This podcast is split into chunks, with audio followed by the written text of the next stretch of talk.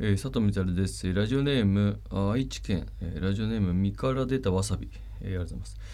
トイレについて里光さんに質問。私が通う国立大学の建物の1階の男子トイレには個室が3つありどれも洋式トイレです。ですが2つの個室は非常に狭く扉は外開きで便座に座ると前の壁に膝が当たりそうになる。あだいぶ狭いねじゃあね、えー、もう一つの個室はスペースに余裕があり、えー、扉も内開きですと。はいはい、えー、その建物が築3 4 0年経っていること。他の階のトイレでは3つの個室が和式2つと洋式1つになっており個室のサイズ感も1階と同様なことから1階の2個の狭い洋式トイレは和式から変えたのではと推測しています。え里見さんこの推測が合っている可能性は高いでしょうか？また個室のサイズを維持した和式から洋式へのリフォームはよくあるんでしょうか？便器の位置を変えるというのは難しいんでしょうかと。はいはいまあこれはおそらく今写真を見てますけど。あのありますよ。トイレの、えー、洋式あ和式を洋式にリフォームするなんていうことはもう当然あって。でその時に、えー、国立大学だもんね、えー、これがお金に余裕があればその扉から何から全部変えると思うんですよ。だけどまあ、国立大学だよね、えー、その予算ここまででトイレのトイレとかその建物のこの改装とか改築で使える予算っていうのはちゃんともちろん決まっていてその中でさすがに和式のトイレだけってきついよねみたいなとこから洋式化をしていこうみたいなとこを多分何年も何年もそのえー、大学のその経理の人とかそのなんかなんとかかの人が予算をこう捻出してでようやくこのトイレを変えれるだけの予算がたまってで多分会議で出たと思うんだよね。これドアとか何から全部新しくしません？あとあのこの床のタイルもちょっと古いしみたいな。でどこでそんなお金があるんだ？みたいなこうちょっともう喧嘩ねあってうん、でまあまあまあみたいな人がいて まあまあまあトイレだけなんかあのトイレだけに水に流してみたいなこと言ってシーン！ああ受けないんだみたいなことがあってで結局トイレだけ変えましょうってことになったわけですよ。おそらくですよ。うん、でだからこんなことは全然あってだからこれは次のチャンスとしてはこれは見るからにああど温水洗浄便座ではないのか。あいやこっちにいやこの角度的にはあ映ってるね。あちゃんとあれはありましたね。うん。ついてますね。温水洗浄便座付きのトイレになったんですね。右側にトイレットペーパーがあると。もうこれは、えー、サイズ感がもう変えられない。トイレっていうのがこれだからだから3 4 0年前でしょ？もう多分当時から洋式がねあの主流になってたはずだと思いますけど、うん、まあ多分予算感的にその時にまだ和室で作っといた方が安いかみたいなことだったのかもわかんないね。うん。っていうことも含めてあの身から出たわさびの予想は当たってるんですがですがこのトイレで次に気になることはやっぱこの下のタイルですかね。これは多分うん掃除的にはこのですね硬いブラシで下を濡らしてこの掃除していこうっていう掃除法が主流だった時のタイルなので今はねそのえっ、と乾いたもので水をビシャッとかけずに掃除するっていうのは床はね主流になってたりするんで次を変えるのはそっちかな。床とドアの位置も変えたいね。これ確かに。狭いもんね。うん。っていうことだと僕は推測しますので、えー、まあでも大学があと何年ぐらいなんだろう。だから久々に卒業してから母校を訪れたらようやく何か変わってるかも分かりませんね。はいということでございまして番組に参りましょう。佐藤光連休決室。改めまして佐藤光でございます。この番組はトイレ博士である私佐藤光がトイレに関する情報ニュースなどをお伝えして聞いている全にトイレのことを好きになってもらおうと企んでいる番組でございます。えー、先日ね私があのーゲラというラジオアプリで浜川の浜谷健二と一緒にやっているえー、佐藤光浜谷健二の池ゼルビアルディージャっていう、まあ、町田ゼルビアと大宮アルディージャの応援番組があるんですけどそこの、まあ、2022シーズンお疲れ様ゼルアルフットサル大会っていうのをやってきましてであの、まあ、1年こう J2 のシーズンを追ってで今一期一会いろんなことして喜んで悲しんでみたいなことがあってでまあこう2チームとも一応 J2 残留というか、まあ、昇格も降格もなくてで番組的にも来年またやりましょうみたいなことになってスタッフさんもすごいよくしてくれてでじゃあここいらでいろんな人を集めてフットサル大会でもしようじゃないかみたいなことになってでまあ佐藤の町田ゼルビアチームと、えー、浜谷の大宮アルディージャチーム、えー、であとはあのうちの事務所の後輩でねモノマネジャパンっていういわゆるこのサッカーの日本代表の顔真似の芸人さんたちがいて、まあ、彼らのチーム、まあ、何人かサッカー経験者もいて。であとはあのうちの相方の岸学ぶチームね、うん、でサッカーやってましたんで。で岸も呼んで。で岸チームにカンちゃんも呼んで。で4チームでやろうみたいなことで。で結構どうかな？34ヶ月前からこういろいろどこのコートでやろうかとかなんかいろいろこうやり取りするしながら進めてって。で、えー、そのスケジュールもね皆さんのスケジュールあるからどこで取れるかなとかいけるかなみたいなことやって。で僕も体のね運動をここ23年フットサル時々やってるけど結局あの足足が痛いだなんだってこう年齢ねもう年取ってくるとなってくるから体のケアもしながらさやってって。で1時から3時でコート借りてたんですよ。で今回の企画はあの思いついた時にじゃあリスナーさんも呼ぼうよみたいなそのラジオアプリで聞いてくれてるね J2 のすごいマニアックなことをねすごいそんなことを応援してくれてる人ってもありがたいからじゃあややってみようっつって。で普段どんな人を聞いてるか想像つかない。まああの試合見に行ったら声かけてくれる人はいるんだけどなんか分かんないわけですよ。でやってみようみたいなことになってさそのじゃあ1名か2名かなとかっつってじゃあ募集しましょうって言ったらさすごいたくさんの応募があってでまあその中でもまあ割とこう、ね、熱心にメールをくれてた2人を結局呼んだんだけどさ。でさその2人っていうのがあの結構ライブ俺らと浜川がやってるトークライブとかにも来てくれてて。であの多分あんまりお笑いライブ自体にあんま来たことがないような感じの2人だと思うんだけど俺のやってるトークライブってすごく緩くてもうなんかお客さんとの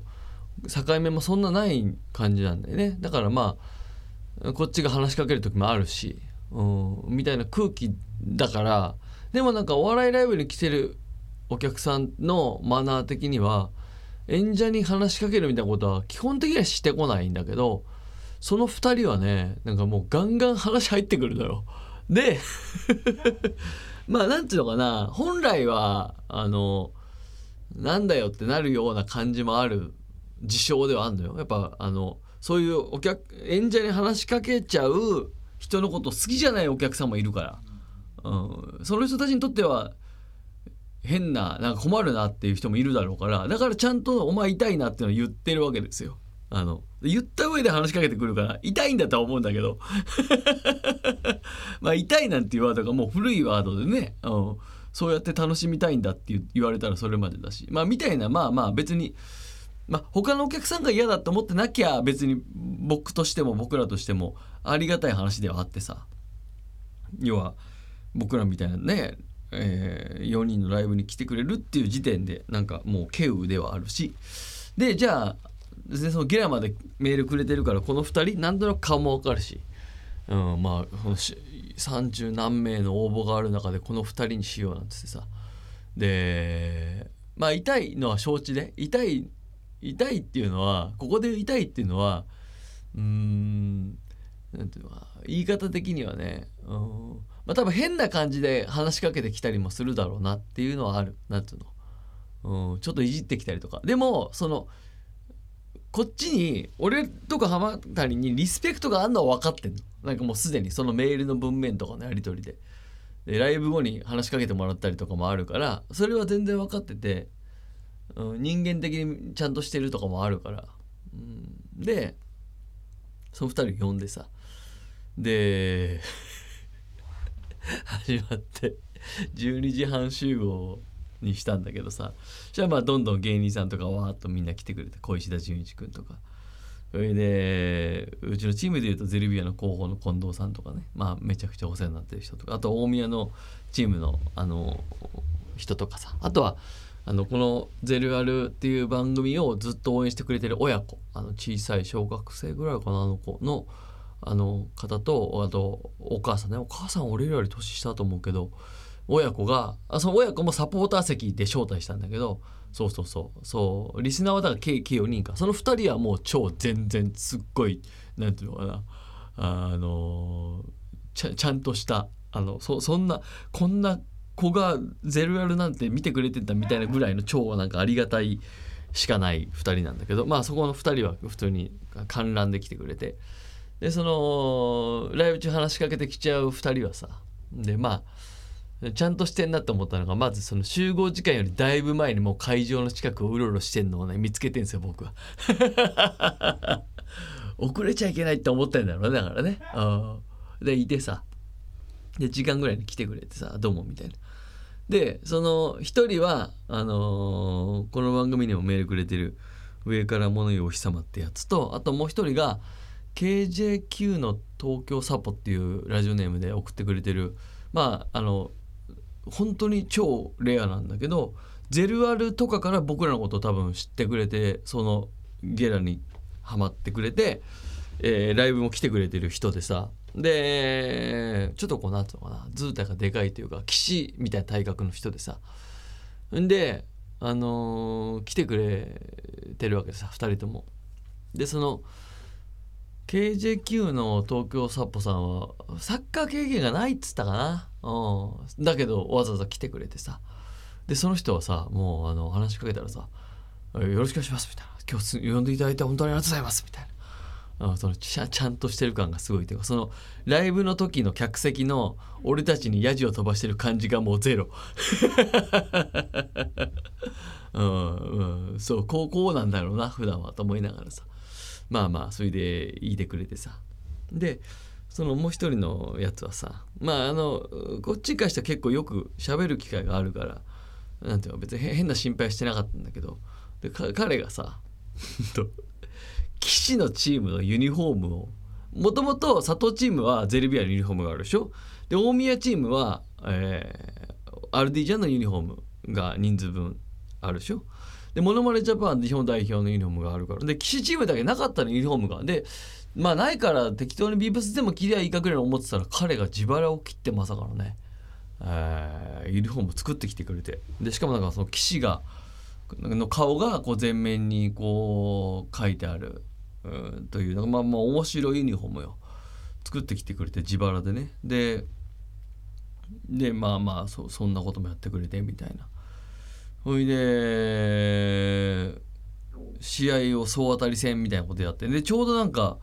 バランスも良くてなんか接戦が全試合接戦みたいな。